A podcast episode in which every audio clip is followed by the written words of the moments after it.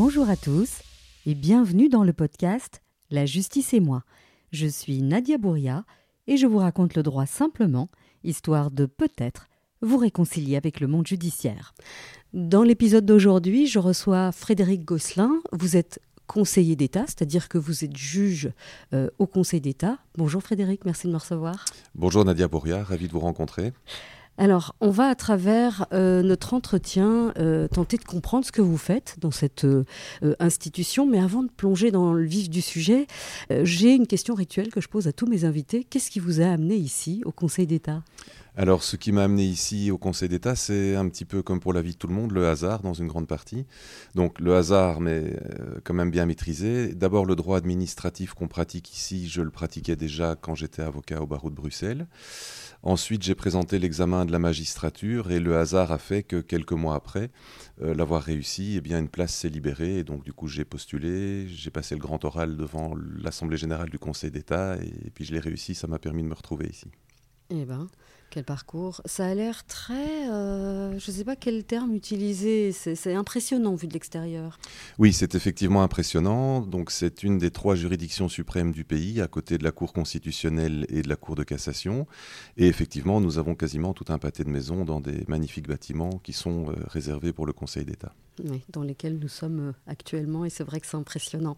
Alors, vous venez de dire que c'est une, une Cour suprême, donc ça veut dire que c'est une, une juridiction qui se situe vraiment, euh, je vais, dire un vilain mot, mais qui est tout en haut de l'échelle, si vous voulez. Oui, c'est exactement ça. Dans le droit administratif belge, il n'y a pas plus haut. Tout comme dans le droit judiciaire belge, il n'y a pas plus haut que la Cour de cassation, c'est exactement la même chose. Donc le Conseil d'État, quand il intervient comme juridiction, intervient en dernier ressort. C'est vraiment l'ultime voie de recours que vous avez contre les décisions de l'administration. Alors, on va commencer par le début, parce que je vous entends parler de droit administratif. Euh, c'est quoi le droit administratif? Qu'est-ce que c'est? Parce que quand on est euh, euh, convoqué devant le tribunal parce qu'on a commis une infraction, on voit très bien ce que c'est. les juridictions civiles, on voit plus ou moins ce que c'est, parce que c'est, ben voilà, je dois de l'argent à quelqu'un, ou quelqu'un me doit de l'argent, ou je dois divorcer. Ça, c'est très clair. Mais le droit administratif, qu'est-ce que c'est? Alors c'est effectivement une très bonne question. Le, Conseil d'État est un petit peu victime de sa méconnaissance du grand public. On en a un petit peu plus entendu parler avec la crise Covid, parce que précisément euh, le Conseil d'État est le juge de l'administration. Euh, et pendant les mesures Covid, il y a des mesures administratives qui ont été prises et qui ont pu être contestées alors devant le Conseil d'État. En deux mots, en réalité, euh, le Conseil d'État est composé de deux grandes sections. Il y a la section de législation d'une part et la section d'administration qui est anciennement appelée comme ça, mais qu'on appelle maintenant la section du contentieux administratif.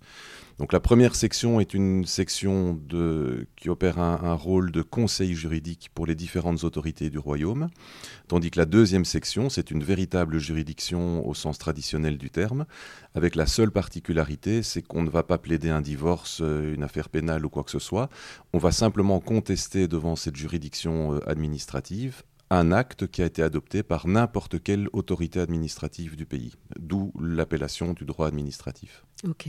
Donc la première partie, euh, donc c'est une, compétence d'avis. Donc quand euh, une loi est fabriquée, est-ce qu'elle vient tout le temps au Conseil d'État ou pas toujours? Et le Conseil d'État va dire, OK, euh, on accepte que que ça aille au vote ou, euh, ou on n'accepte pas. Je, schématise beaucoup, vous me regardez avec un grand sourire. J'essaye d'être pédagogue. Alors c'est exactement ça. En fait, la section de législation, on va d'abord parler de la section de législation. Mhm. Euh, donc c'est un, une sorte de super conseiller juridique composé de magistrats euh, hyper compétent dans les domaines les plus divers et variés du droit, le droit européen, le droit belge, le droit supranational, et euh, qui va remettre un avis strictement juridique, non seulement sur les avant-projets de loi, de mhm. décret ou d'ordonnance, mais aussi sur les avant-projets d'arrêtés des différents gouvernements euh, du royaume. Donc tous les textes qui sont produits par les instances. Absolument. Donc les textes à portée réglementaire, à portée générale, euh, le Conseil d'État va euh, donner son avis sur ces textes, simplement pour dire si ces textes respectent le droit. Alors ce qui est très important de savoir, c'est que nous sommes dans un état de droit et donc la séparation des pouvoirs implique qu'une euh, juridiction ne va pas se mêler des affaires du politique et inversement. Euh, ça veut dire que les avis de la section de législation vont euh, concerner le, strict aspect juridique du texte et rien d'autre, donc certainement pas l'opportunité du texte. Et la particularité de ces avis, de la section de législation, donc, c'est qu'ils sont obligatoires. Donc l'autorité doit soumettre son projet ou son avant-projet euh, à la section de législation, mais ils sont non contraignants. Cela veut dire que si la section législation dit à l'auteur de l'avant-projet votre texte heurte telle ou telle euh, norme juridique qui, lui est supérieure, eh bien, l'autorité politique peut très bien décider de faire quand même passer son texte, euh, moyennant cette alerte, entre guillemets, euh, qui a été posée par la section législation du Conseil d'État. Alors, vous avez parlé d'opportunités, vous allez... donc pour, être très clair, quand un texte arrive au Conseil d'État dans la section législation, la seule chose qu'on peut faire ici, c'est de dire attention euh, les gars, là euh, c'est moyen, on va heurter les droits euh, des citoyens, donc revoyez votre copie, mais finalement, ils font ce qu'ils veulent. Les auteurs des lois, des textes font finalement ce qu'ils veulent. Mais de manière générale, est-ce qu'ils respectent ou, pas trop? Alors c'est exactement ça, ça peut paraître curieux, mais une fois de plus, la séparation des pouvoirs est à ce prix. Mhm. Euh, et donc, euh, effectivement, l'auteur fait encore ce qu'il veut, mais on va dire que la plupart du temps, euh, l'auteur d'un texte, qu'il soit législatif ou, réglementaire, n'a jamais envie que son texte puisse être remis en cause d'un point de vue juridique par la suite. Et donc, très généralement, l'auteur du texte va bien entendu suivre les recommandations juridiques de la section de législation. Mais si l'enjeu politique est tel qu'il euh, a envie de prendre le risque de passer outre, il est tout à fait libre et, tout à fait légalement euh, en, droit de le faire. Mais bien entendu que un texte qui est adopté avec un avis de la section de législation qui sera assez critique, ben, il s'expose à des risques de recours potentiels une fois qu'il aura été voté ou adopté. Ça, c'est un choix strictement politique. Mhm. Alors, on ne va pas s'engouffrer là-dedans parce que sinon, ça va devenir trop technique et en réalité, ça ne vous concerne pas trop. On va euh, euh, s'attarder à ce que vous faites, vous, euh, au quotidien. Donc, je le disais à l'entame de ce podcast, vous êtes juge au Conseil d'État. Qu'est-ce que vous y faites en réalité? Alors, je fais une fonction de juge au sens commun, donc au sens où tout le monde peut l'entendre. Donc, je, siège à des audiences où les avocats viennent plaider euh, en toge comme, au palais de justice, sauf qu'on n'est pas dans le même bâtiment. Euh, mais la particularité de ce contentieux, c'est que euh, on y juge uniquement et exclusivement les recours qui sont introduits par des citoyens contre des décisions de toutes les administrations du royaume avec lesquelles ils ont un problème. Alors quand je dis toutes les administrations, c'est de la plus petite commune du pays euh, jusqu'à la chancellerie du Premier ministre. Euh, et donc on connaît d'absolument toutes les décisions qui sont prises par toutes les administrations du royaume. Euh, dès le moment où un citoyen ou même une autre autorité a un problème avec une décision administrative, elle peut demander au Conseil d'État, donc cette fois-ci c'est la section du contentieux administratif, qui est donc la véritable juridiction, et, et, bien cette personne peut demander au Conseil d'État d'annuler, c'est-à-dire de faire disparaître avec effet rétroactif euh, la décision administrative qui lui cause grief. Alors, on va peut-être, pour qu'on comprenne mieux, prendre un exemple très précis et on va cheminer euh, avec cet exemple euh, pour mieux comprendre euh, comment est-ce que ça se passe. Qu'est-ce qu'on pourrait prendre comme exemple qui soit pertinent et, simple pour qu'on puisse comprendre? Alors c'est un petit peu le paradoxe du Conseil d'État, c'est qu'en réalité, en tant que citoyen, nous sommes confrontés quasiment tous les jours à des décisions prises par les administrations, mhm. mais le citoyen lambda ignore qu'il a une voie de recours tout à fait spécifique devant le Conseil d'État. Un permis d'urbanisme, par exemple, quand vous voulez construire une maison ou faire des modifications, c'est une décision qui est prise par la commune. Mhm. Euh, cette commune, c'est une autorité administrative. Et donc, si vous n'êtes pas d'accord avec cette décision, vous pouvez l'attaquer devant le Conseil d'État après être passé par des, voies de recours préalables qui sont organisées par certains textes. Mais donc, en, ultime recours, vous pouvez l'attaquer devant le Conseil d'État. Mhm. Autre exemple, ce sont toutes les décisions qui concernent les fonctionnaires du royaume. Donc, tous les fonctionnaires sont des agents, des agents euh, statutaires. Lorsqu'une autorité prend une décision à leur encontre, c'est une décision administrative et s'ils ne sont pas d'accord avec cette décision, que ce soit en matière disciplinaire, en matière de promotion, de nomination, eh bien, ils viennent euh, exercer leur recours chez nous. Exemple plus euh, récent et plus lié peut-être à l'actualité, ce sont toutes les mesures Covid qui ont été adoptées pendant la crise. Les mesures Covid ont été prises, d'une part par le ministre de l'Intérieur euh, en sa qualité de, responsable de la sécurité du, du royaume, euh, mais aussi par des communes ou des gouverneurs de province. Tout ça sont des décisions administratives qui ont pu et qui ont été d'ailleurs contestées devant le Conseil d'État euh, à l'époque de, la crise sanitaire. Ok, donc comme ça c'est un petit peu plus clair. Mais prenons un exemple euh, précis d'une personne qu'on va appeler Philippe, qui, qui fait une demande de permis d'urbanisme à sa commune pour, par exemple, agrandir sa maison.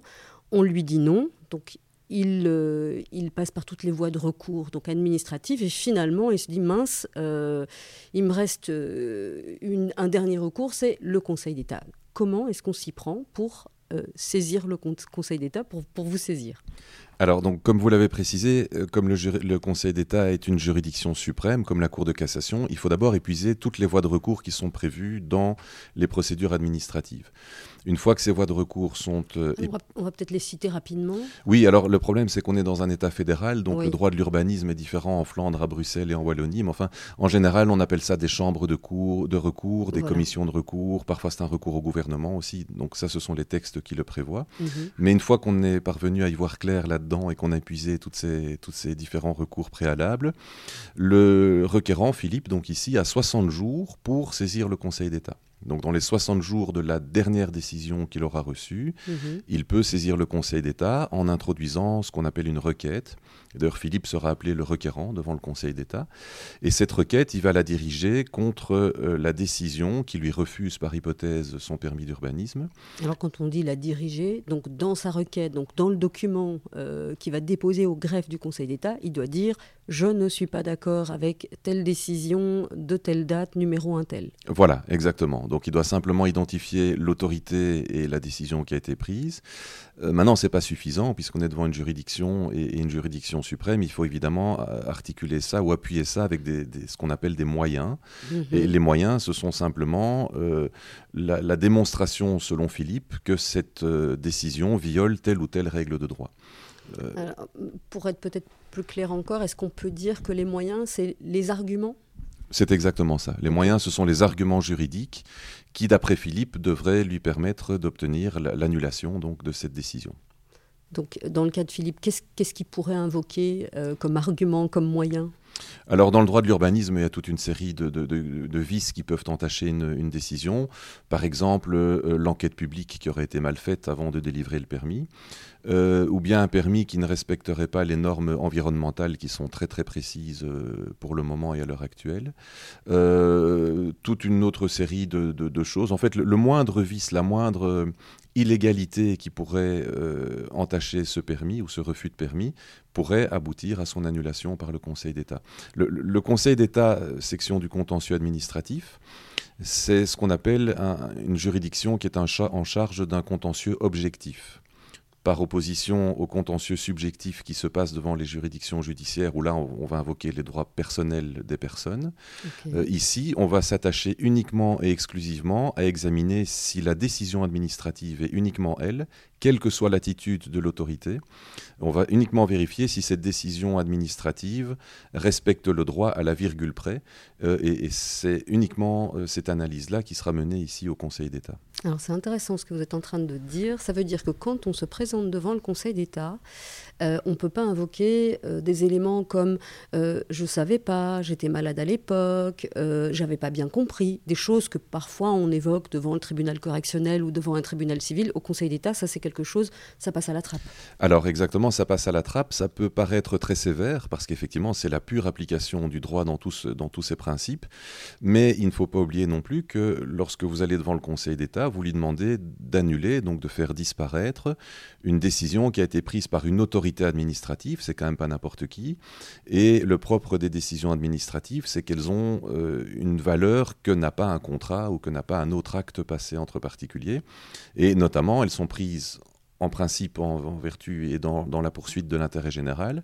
Et surtout, elles, sont, elles ont certains privilèges que n'ont pas les autres, les autres actes juridiques, comme le privilège de l'exécution d'office. Hein, ça, il faut expliquer. Qu'est-ce que ça veut dire? Donc, lorsqu'une administration prend une décision, si elle veut faire exécuter cette décision, elle ne doit pas passer par un juge, contrairement au particulier qui doit passer par le juge des saisies pour pouvoir obtenir une saisie ou quoi que ce soit. Donc, exécuter, par exemple, euh, si vous devez de l'argent euh, à une autorité, elle n'a pas besoin d'avoir l'accord du juge, elle peut euh, directement euh, demander à un huissier de. de voilà, exactement. Donc sa décision est exécutoire par elle-même. Alors il y, a, des, spécificités où il faut quand même parfois passer par le juge des saisies. Mhm. Mais par exemple, pour le droit de l'urbanisme, à partir du moment où le permis est refusé, pour reprendre l'hypothèse de Philippe que vous donniez, euh, eh bien cette décision se suffit à elle-même. Il n'y a personne d'autre qui doit. Il n'y a aucune autre juridiction qui doit la faire entrer en œuvre. Le permis a été refusé, Philippe ne pourra pas construire point final, sauf s'il vient devant le Conseil d'État, qu'il démontre que cette décision est illégale et que le Conseil d'État annule, auquel cas alors l'administration devra revoir sa copie. Ok. Donc on revient à Philippe qui euh, dépose donc sa requête. Question toute bête, est-ce que euh, si on est un peu débrouillard et qu'on arrive à manipuler, euh, à comprendre les textes, est-ce qu'on peut se présenter seul devant le Conseil d'État ou il faut absolument venir avec un avocat? Alors très bonne question également. Contrairement à la Cour de cassation, il n'y a pas de barreau près du Conseil d'État. Donc n'importe qui peut venir attaquer un acte de n'importe quelle administration qui le concerne bien évidemment. Il ne doit pas nécessairement être assisté d'un avocat. Euh, et on a déjà eu des, cas de, de, requérants qui viennent tout seuls et qui font ça très bien. Euh, maintenant, euh, je, dis toujours, on ne demande pas à un chirurgien de faire une anesthésie et inversement. Et donc, quand on vient tout seul devant le Conseil d'État, on est tout à fait libre de le faire, mais comme le droit administratif est quand même très technique, si le, citoyen qui se défend tout seul passe à côté d'un argument juridique énorme, le Conseil d'État ne peut pas euh, pallier cette carence et donc il ne peut pas aller soulever un moyen à sa place s'il a oublié de le faire dans sa requête. Donc c'est quand même assez dangereux, mais c'est tout à fait possible. Donc ce que vous venez de me dire, c'est que euh, si vous, vous voyez que Philippe, en l'occurrence par exemple, est passé à côté d'un argument, il vous est impossible de lui dire euh, Philippe, euh, vous avez oublié ceci, est-ce qu'on peut l'intégrer histoire que vous puissiez gagner votre affaire? Ça, c'est interdit. C'est tout à fait interdit, sauf, et là on va rentrer un peu dans le, contentieux, euh, sauf pour les moyens qui sont d'ordre public, c'est-à-dire des, violations qui sont à ce point importantes que le juge peut les soulever d'office, non seulement le Conseil d'État, mais n'importe quel autre juge. Exemple typique, c'est le cas si par exemple l'acte que Philippe attaque a été pris par une autorité qui n'est pas la bonne autorité. S'il a été signé par l'autorité qui n'est pas celle qui devait signer l'acte, ça touche à la compétence de l'auteur de l'acte et donc ça, on doit le soulever d'office nous-mêmes. Autre question d'ordre public que nous devons soulever d'office également, même si le requérant ne l'a pas invoqué, c'est tout ce qui concerne, on est en Belgique, l'emploi des langues. Euh, ça, on est obligé de le vérifier d'office également. Ok. Donc, euh, on va prendre l'hypothèse euh, de Philippe qui consulte un avocat. il dépose sa requête au greffe. Tous ses moyens, donc tous ses arguments y sont. Qu'est-ce qui se passe après? Alors, une fois que sa requête a été introduite, le greffe du Conseil d'État va euh, envoyer cette requête à l'autorité qui a adopté cet acte pour que cette autorité puisse euh, venir le défendre, bien entendu. Alors, tout ça est accompagné de, délais.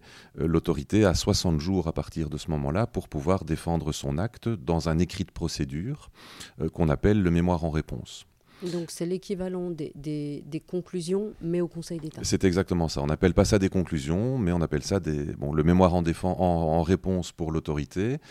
Une fois qu'elle aura envoyé ce mémoire en réponse, le requérant pourra alors à son tour répondre à son argumentation juridique Donc, Philippe dans ce qu'on appelle euh, un mémoire en réplique, hein, mais mhm. c'est l'équivalent des conclusions.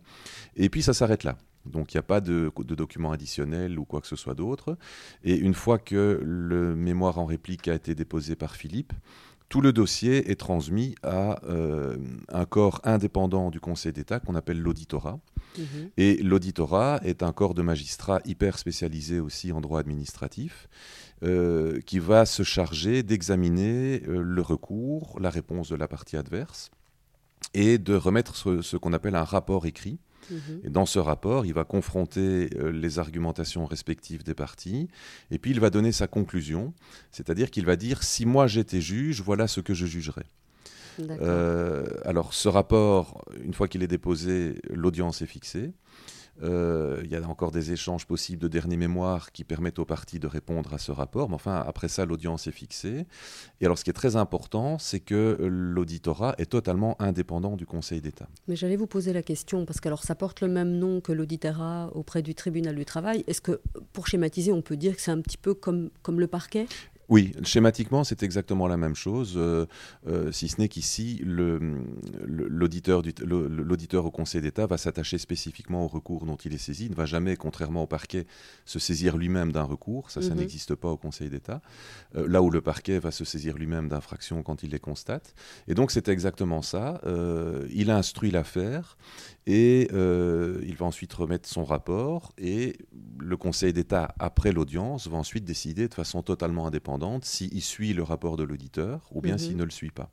Et ce qui est très important de savoir, c'est que euh, d'après la Cour européenne des droits de l'homme, qui s'est déjà penchée sur notre procédure de contentieux administratif, elle a déjà précisé que cet examen par l'auditeur du Conseil d'État, qui est donc attaché au Conseil d'État, mais il en est totalement indépendant. Et d'ailleurs, je vous ai montré, ils sont dans des bâtiments euh, différents. Euh, eh bien, euh, ce premier examen par l'auditeur, ça équivaut à un premier examen de juridiction. Donc, c'est un petit peu comme si le citoyen avait déjà été, avait déjà vu son recours examiné par une première juridiction avant que le Conseil d'État ne se prononce en second degré. C'est un petit peu particulier, mais c'est ce qu'a considéré la Cour européenne des droits de l'homme. Et alors, euh, qu'est-ce quelle pourrait en être les la conséquence C'est qu'on, c'est, particulier. Comme... La conséquence, c'est de montrer toute l'importance de cet examen par l'auditeur. Euh, donc, la Cour de Strasbourg, qui n'est quand même pas n'importe quelle mhm. cour, a considéré que cet examen de l'auditeur était tellement pointu et tellement euh, efficace que même si ça n'était pas une réelle juridiction, ce n'est pas un vrai juge, ce n'est pas quelqu'un qui va rendre la décision et qui va trancher le litige. Le fait qu'il ait examiné euh, ce litige dans une première étape, ça implique que euh, le droit au procès équitable qui est garanti par la, Convention européenne des droits de l'homme, eh euh, ce droit au procès équitable est assez bien assuré en Belgique devant le Conseil d'État, puisqu'il y a d'abord ce premier examen par l'auditeur, non contraignant pour le Conseil d'État. Et ensuite, l'examen par le conseiller d'État lui-même qui va décider s'il est convaincu par l'auditeur ou s'il est convaincu par telle ou telle partie. Ok, comme ça c'est beaucoup plus clair. Revenons à Philippe. Euh, imaginons euh, qu'il ait euh, un avis de l'auditeur qui dit que Philippe a tout à fait raison. Qu'est-ce qui se passe? Alors Philippe sera évidemment très très content parce qu'il va se dire chouette, j'ai un avis qui va dans le sens de mon recours. Donc il va arriver à l'audience, à l'audience les parties vont plaider, mhm. et ensuite l'auditeur va prendre la parole euh, pour pouvoir confirmer euh, son rapport ou non. Hein. Il peut aussi arriver qu'à la suite des plaidoiries, il change d'avis, mais c'est assez rare. Mhm. Donc en général, il confirme ce qu'il a fait dans son rapport écrit. Euh, et donc là, Philippe va se dire, génial, l'auditeur est dans mon sens, donc tout va bien, je sors de là tranquille. Et c'est là qu'il ne faut pas commettre d'erreur. Je l'ai dit tout à l'heure, donc l'auditeur est totalement indépendant du conseiller d'État. Et donc le conseiller d'État peut très bien ne pas être d'accord avec son auditeur, enfin avec l'auditeur de, de, l'auditorat, et dire ok j'ai entendu les arguments des deux parties, j'ai entendu les arguments de l'auditeur, mais moi pour telle ou telle raison je suis le dernier à décider, donc je mhm. décide que je vais dans tel ou tel sens, étant entendu bien sûr que qu'il aille dans un sens ou dans l'autre, l'arrêt euh, qui sera rendu euh, par le Conseil d'État. Le Conseil d'État, on appelle ça un arrêt, c'est pas un jugement, c'est un arrêt, euh, doit bien entendu être motivé. motivé, c'est une obligation constitutionnelle qui s'impose à tous les magistrats dans un État de droit, donc pas uniquement au Conseil d'État. et motivé, en fait, c'est un terme bien juridique et bien scientifique pour simplement vouloir dire expliquer. Mhm. Et donc le, conseiller d'État doit expliquer pourquoi il est allé dans tel ou tel sens et donc pourquoi est-ce qu'il a accueilli le recours, au contraire, pourquoi est-ce qu'il l'a euh, rejeté. Alors je voudrais qu'on s'arrête un petit peu parce que vous êtes conseiller d'État. Vous disiez il y a un instant les parties vont plaider. Donc euh, vous avez euh, les deux parties, donc Philippe qui est le demandeur et euh, l'administration qui a rendu euh, cette décision qui dit à Philippe bah non tu peux pas construire euh, ta maison en tout cas tu peux pas l'étendre. À quoi est-ce que vous êtes vous attentif en tant que conseiller d'État lorsque vous écoutez une plaidoirie? Et avant de répondre à cette question est-ce que vous lisez tous les écrits avant ou vous avez envie de vous faire une première impression en écoutant d'abord ce qu'ils ont à dire alors, excellente question de nouveau. Et donc, c'est une des particularités du Conseil d'État. Euh, contrairement au judiciaire, la procédure est écrite devant, devant le Conseil d'État. Cela signifie que toute l'argumentation juridique de toutes les parties doit nécessairement être transcrite dans les écrits qu'il dépose devant le Conseil d'État. Et donc, il n'est pas question au Conseil d'État de venir avec un témoin de dernière minute ou de sortir un lapin de son chapeau à l'audience. Tout a été préalablement balisé dans les écrits de procédure. Et euh, par définition, euh, le conseiller d'État qui va à l'audience a obligatoirement lu absolument tous les écrits de procédure. Donc il connaît l'affaire. Euh, il connaît l'argumentation de Philippe, il connaît la réponse de l'autorité qui a rendu la décision, il connaît le rapport de l'auditeur. Et donc à l'audience, ce qui est très important, c'est bien entendu pas de répéter tout ce qui est déjà dans les écrits et que le, conseiller d'État connaît, mais c'est de pointer certains arguments euh, un peu plus importants que d'autres, euh, ou bien c'est de répliquer à l'auditeur, hein, puisque par définition, l'auditeur donne toujours raison à l'une ou l'autre partie. Donc en général, la partie à laquelle il a donné tort dans son rapport, ou en tout cas qu'il n'a pas suivi, va plaider un peu plus longuement pour essayer de convaincre le conseiller d'État que l'auditeur euh, n'a pas raison. Mhm. Oui, je, me suis rendue une seule fois dans ma vie à une audience au Conseil d'État et c'est vrai que j'ai vu pas mal euh, d'avocats se référer à leurs écrits. Donc ça veut dire qu'ils ont rien de plus à ajouter que ce qu'ils ont écrit parce qu'ils savent que vous avez déjà lu tout le dossier. Exactement. Et donc c'est un gain de temps et c'est une approche strictement pragmatique parce que devant chez nous, quand ils viennent plaider, ils sont la certitude que nous avons tout lu. Mhm. Ce qui n'est pas toujours le cas au judiciaire, où le, au judiciaire, la procédure n'est pas strictement écrite. Et donc, il y a certains, certains collègues de, l'ordre judiciaire qui me disent qu'ils ne lisent pas les conclusions, parce qu'effectivement, ils se font une opinion à l'audience en fonction des plaidoiries, et puis éventuellement, ils vont, ils vont voir ce qui est mis dans les conclusions écrites. Chez nous, c'est tout à fait impossible. On a l'obligation préalable de d'abord digérer tous les écrits de procédure qui sont parfois très conséquents, puisque comme la procédure est écrite, évidemment, les parties mettent toute leur argumentation euh, dans leurs écrits de procédure. Euh, mais donc c'est l'aspect confortable pour l'avocat, c'est qu'il sait très bien qu'il parle à un magistrat qui connaît le dossier de A à Z. Alors ça veut dire quoi en termes de travail pour vous? Ça veut dire que vous passez vos journées à examiner euh, des écrits déposés par les parties? Oui, c'est exactement ça. Alors des journées, c'est peut-être euh, un, peu lourd, mais ça dépend bien sûr de la taille du dossier. Mais on passe énormément de temps, effectivement, à digérer tous les écrits de procédure. Et puis parfois, on passe beaucoup de temps en bibliothèque aussi, parce qu'on voit des arguments euh, qui sont intéressants, mais quand une partie nous cite de la doctrine ou un arrêt... Alors il faut expliquer ce que c'est la doctrine. la doctrine, ce sont les, donc c'est l'ensemble des, auteurs qui écrivent et qui donnent des opinions sur l'application de telle ou telle loi ou tel ou tel arrêté. Euh, et la jurisprudence, c'est l'ensemble des, des décisions qui sont rendues par les cours et tribunaux, ou ici en l'occurrence par le Conseil d'État. Et donc il, m'arrive très souvent euh, de, descendre à la bibliothèque ici du Conseil d'État, soit pour aller vérifier les références qui sont dans les écrits, soit parce que les écrits soulèvent des questions que j'ai envie d'approfondir en allant voir euh, ce que dit la littérature juridique sur le sujet. Mhm. Mais donc c'est effectivement un, gros gros travail euh, d'analyse de dossiers et de recherche en bibliothèque. D'accord. Et donc quand vous avez terminé toutes ces lectures, toutes ces recherches, il est temps euh, de rédiger votre réponse dans un, dans un arrêt vous l'avez dit tout, à l'heure. Alors comment ça se passe? Est-ce que vous le dictez au greffier? Vous l'écrivez vous-même? Euh, Comment pratiquement vous faites? Alors nous tapons tous nos arrêts nous-mêmes. Donc les conseillers tapent leurs arrêts euh, eux-mêmes. Nous bénéficions d'un magnifique service de, secrétariat euh, et, de greffe qui va relire notre projet, mais simplement pour la forme. Donc être sûr qu'on n'a pas fait une faute d'orthographe, qu'on n'a pas oublié un passage, que les pièces auxquelles on se réfère sont bien les pièces du dossier. Et c'est là que je dis toujours que le travail du conseiller d'État n'est pas un travail solitaire, c'est un travail d'équipe. Sans mon greffier ou sans ma greffière, je, ne pourrais pas rendre des arrêts tels que je les rends. Sans les secrétaires et sans tout le personnel du, conseil d'État qui, nous aide pour, euh, tout ça, euh, notre boulot ne serait pas le même. Mais par contre, le fond, donc le, droit qu'on va prononcer, ça c'est nous-mêmes qui le décidons et qui le tapons euh, à l'ordinateur, comme, comme beaucoup de gens dans le pays, je pense. Mhm. Alors j'avais une question à vous poser. vous avez parlé il y a un instant euh, de la doctrine et de la, de la jurisprudence.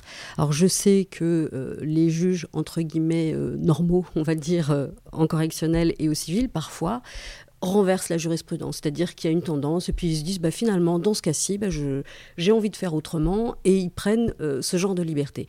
Au Conseil d'État, est-ce que vous n'êtes pas tenu quand même de, suivre une certaine ligne parce que vous êtes en bout de course? Alors, je vous rassure d'abord, les, conseillers d'État sont des juges normaux aussi, sans aucun souci. vous avez compris voilà, ce que mais donc ils sont juste dans un autre bâtiment que le palais de justice. Euh, oui, bien entendu. Alors, on a, on a une ligne jurisprudentielle dans le sens où euh, le droit n'est pas une science exacte. Mhm. Et donc, pour lui donner un minimum de sécurité juridique, il faut éviter d'avoir des décisions qui partent dans tous les sens euh, sur telle ou telle problématique. Donc, en général, on a tendance à suivre la jurisprudence. Mais il n'est pas rare, et, on l'a déjà fait d'ailleurs dans ma chambre, de se dire que cette jurisprudence qui est peut-être un petit peu trop ancienne, qui n'est peut-être plus en phase avec la société ou avec euh, les textes qu'on doit appliquer, eh bien il est bon de la, de la changer. À ce moment-là, c'est ce qu'on appelle un revirement de jurisprudence. Mhm. Alors, si c'est une jurisprudence qui ne concerne que notre chambre, euh, moi je siège dans la chambre de la fonction publique, et donc si ça ne concerne que la chambre de la fonction publique, on peut nous-mêmes revenir sur notre propre euh, jurisprudence mais en expliquant pourquoi. Mhm. On peut dire voilà ce qu'on jugeait avant, ou voilà ce qu'on juge maintenant pour cette affaire spécifique, parce que cette affaire spécifique euh, implique un traitement tout à fait particulier par rapport à cette jurisprudence antérieure. Euh, ou alors, si c'est une jurisprudence qu'on souhaite changer, qui a une portée beaucoup plus générale pour tous nos collègues, quelle que soit la matière traitée dans le droit administratif, à ce moment-là, on passe devant l'Assemblée générale de la section du contentieux administratif du Conseil d'État, où là, ce sont tous les collègues francophones et néerlandophones qui vont se réunir pour voir si on continue à suivre une certaine jurisprudence ou bien si au contraire on peut la faire un petit peu varier. Donc le droit est, évidemment là avant tout pour régler les problèmes des gens et donc il est normal que le droit, et en ce compris le droit administratif, puisse s'adapter et puisse pouvoir changer, mais ça implique aussi que ça ne se fasse pas sur un claquement de, droit, de doigts, euh, il faut nécessairement que ce soit mûrement réfléchi et qu'on explique alors pourquoi on ne suit plus la même jurisprudence. Mhm. Et alors, cette, cette, réunion, c'est une assemblée, vous m'avez dit? L'assemblée générale, oui. Euh, est-ce qu'elle se réunit régulièrement ou c'est quand on rencontre euh, un, un, dossier dans lequel il, on est susceptible de faire un revirement de jurisprudence? Non, non, elle, elle, ne se réunit pas régulièrement, c'est uniquement lorsqu'un dossier particulier pose un problème au regard de la jurisprudence actuelle. À ce moment-là, c'est le premier président du Conseil d'État ou le président de la Chambre qui constate ce, problème, euh, qui vont euh, faire en sorte que cette Assemblée générale se réunisse.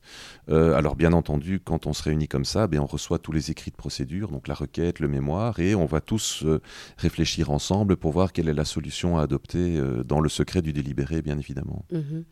Alors, vous, disiez il y a un instant que le revirement de jurisprudence, c'est, je vous paraphrase, vous me dites si je fais erreur, c'est pour venir coller à l'évolution de la société. Est-ce que vous avez un exemple en tête d'un revirement, alors pas forcément dans votre chambre, d'un revirement pour qu'on comprenne euh, ce, que c'est exactement?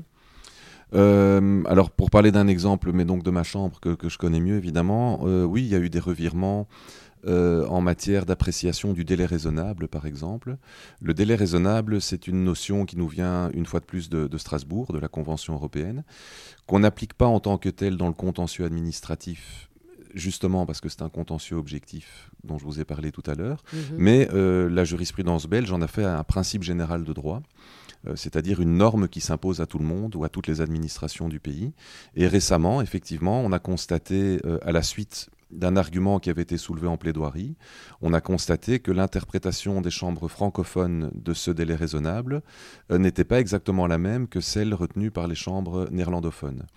Et donc, euh, le Conseil d'État, c'est une juridiction suprême belge, et donc il n'est pas question de faire des jurisprudences divergentes, euh, entre chambres flamandes ou chambres francophones. Et donc, on a examiné tous les arrêts qui avaient été rendus par nos collègues néerlandophones, et on est arrivé à la conclusion qu'ils avaient raison et que donc euh, c'est notre jurisprudence qu'il fallait euh, infléchir et adoucir en quelque sorte pour permettre, euh, dans cette espèce-là, c'était pour permettre à un requérant de pouvoir venir chez nous en référé de façon un peu plus facile que ce que jugeait notre jurisprudence antérieure. Mhm. Donc ça veut dire que si vous n'aviez pas renversé la vapeur, il y avait une différence entre un requérant qui était flamand et un requérant qui était francophone. Oui, tout à fait. Et cette différence, en fait, nous l'avons réalisée grâce à ce plaideur qui est venu dire attention, voilà ce que vous dites dans vos arrêts, mais voilà ce qu'on dit du côté néerlandophone. Et on s'est rendu compte effectivement qu'il y avait, on ne parlait pas exactement le même droit. Mhm. Euh, et donc, c'est grâce à cela qu'on a pu faire ce revirement euh, et donc rectifier le tir en quelque sorte. Donc, mhm. c'est tout le rôle euh, très important aussi des plaideurs. Quand vous disiez tout à l'heure qu'on ne plaide pas beaucoup devant le Conseil d'État, en tout cas en annulation, c'est exact, mais les plaideurs sont là aussi pour attirer notre attention quand il y a par exemple ce genre de, divergence de jurisprudence, puisque en l'état actuel en tout cas, on verra bien ce qu'il en sera à l'avenir, mais en l'état actuel, le, Conseil d'État est un et unique, et donc il n'est pas question que les, les, chambres néerlandophones appliquent le droit d'une façon différente des, juridictions francophones, en tout cas le droit qui nous est encore commun. pour ce qui est du droit spécifiquement flamand ou spécifiquement wallon ou spécifiquement de la communauté française, là bien entendu, euh, ce sont des jurisprudences divergentes parce que euh, le droit est différent de ce côté-là de, la frontière linguistique également. Tout à fait. Alors on va revenir à Philippe. On part du principe que vous avez étudié euh, tous les documents déposés, donc tous les mémoires, les pièces, parce que comme dans les autres juridictions, on peut déposer des pièces que vous êtes amené à examiner. Vous avez rédigé votre arrêt euh, avec l'aide de, votre greffier. Et euh, comment est-ce que vous rendez, enfin j'allais dire rendez public, mais comment est-ce que vous notifiez, ça c'est le, terme exact, vous notifiez votre décision à Philippe? Est-ce qu'il y a une audience ou est-ce que euh, l'arrêt est envoyé aux personnes? Alors il n'y a pas d'audience dans laquelle nous prononçons notre arrêt. l'arrêt, une fois qu'il est, rendu, une fois qu'il est signé, il est notifié, donc il est porté à la connaissance de chacune des deux parties, donc Philippe et l'administration à laquelle il s'opposait. Et euh, à la huitième chambre, on, a pour euh, tradition, euh, sauf dossier exceptionnellement difficile, de prononcer notre arrêt dans les cinq jours de l'audience. Donc on a l'audience, nous siégeons tous les vendredis matins pour ma chambre. Hein, il y a des mhm. audiences bien entendu les autres jours. et en général, l'arrêt est prononcé le mardi pour justement que le citoyen ne doive pas attendre trop longtemps d'avoir son arrêt. Et une fois que les, les, parties donc reçoivent cet arrêt, ils le reçoivent par courrier électronique et par papier, version papier. Euh, quelques jours ou quelques semaines après, l'arrêt est publié sur le site web du Conseil d'État et donc il est possible pour tout un chacun de pouvoir le consulter. Oui, c'est vrai que Conseil d'État, vous êtes bien modernisé euh, ces dernières années. Il faut reconnaître qu'à ce niveau-là, oui, on a, une procédure électronique également. Donc, il est possible de faire toute la procédure dont on vient de parler. On peut la faire soit par version papier, soit de façon électronique, où là, les requérants et les parties déposent leurs écrits sur la plateforme électronique du Conseil d'État. Euh, et alors, à ce moment-là, il n'y a plus d'échange de papier. Ça fonctionne assez bien. On a un système qui fonctionne très très bien, ce qui veut dire que euh, si c'est possible chez nous, ça doit être possible avec toutes les nuances, bien entendu mais ça doit être possible du côté du judiciaire aussi. Ça, c'est un, une jolie bouteille à la mer. Euh, pour revenir à Philippe, donc une fois qu'il a reçu son arrêt, que vous lui donniez raison ou tort, après, c'est terminé, il ne peut plus rien faire. Après, c'est terminé. Euh, il n'y a plus rien à faire, en tout cas chez nous, c'est fini. On a, on, a prononcé, on a vidé notre saisine, comme on dit. Hein, donc, on, on, on, a fait notre boulot. Euh, la seule chose qui reste encore possible pour Philippe, c'est éventuellement de saisir Strasbourg. Donc de mhm. saisir la Cour européenne des droits de l'homme s'il estime que euh, notre décision a violé un des articles de la Convention, et c'est arrivé euh, notamment en matière de, euh, de, recevabilité des recours au Conseil d'État, où mhm. une ancienne jurisprudence avait tendance à être un petit peu trop sévère, et donc à, refuser l'accès au Conseil d'État pour des pures conditions de forme. Mhm. et donc là, il y a un requérant qui est allé jusqu'au bout et qui a obtenu une condamnation de, de l'État belge, parce que le Conseil d'État, ancienne jurisprudence, j'insiste, s'était montré un peu, trop, un peu trop strict. Et donc, bien entendu, qu'une fois qu'on a reçu cet arrêt de la Cour européenne, eh bien, on a, on a adouci notre jurisprudence pour élargir encore l'accès au prétoire euh, du Conseil d'État pour tout un chacun. Ok. Est-ce que vous pensez qu'on a fait le tour? Alors je pourrais vous en parler encore euh, pendant des heures parce que ce métier est vraiment ma passion. Peut-être juste encore un mot sur des aspects procéduraux un peu particuliers.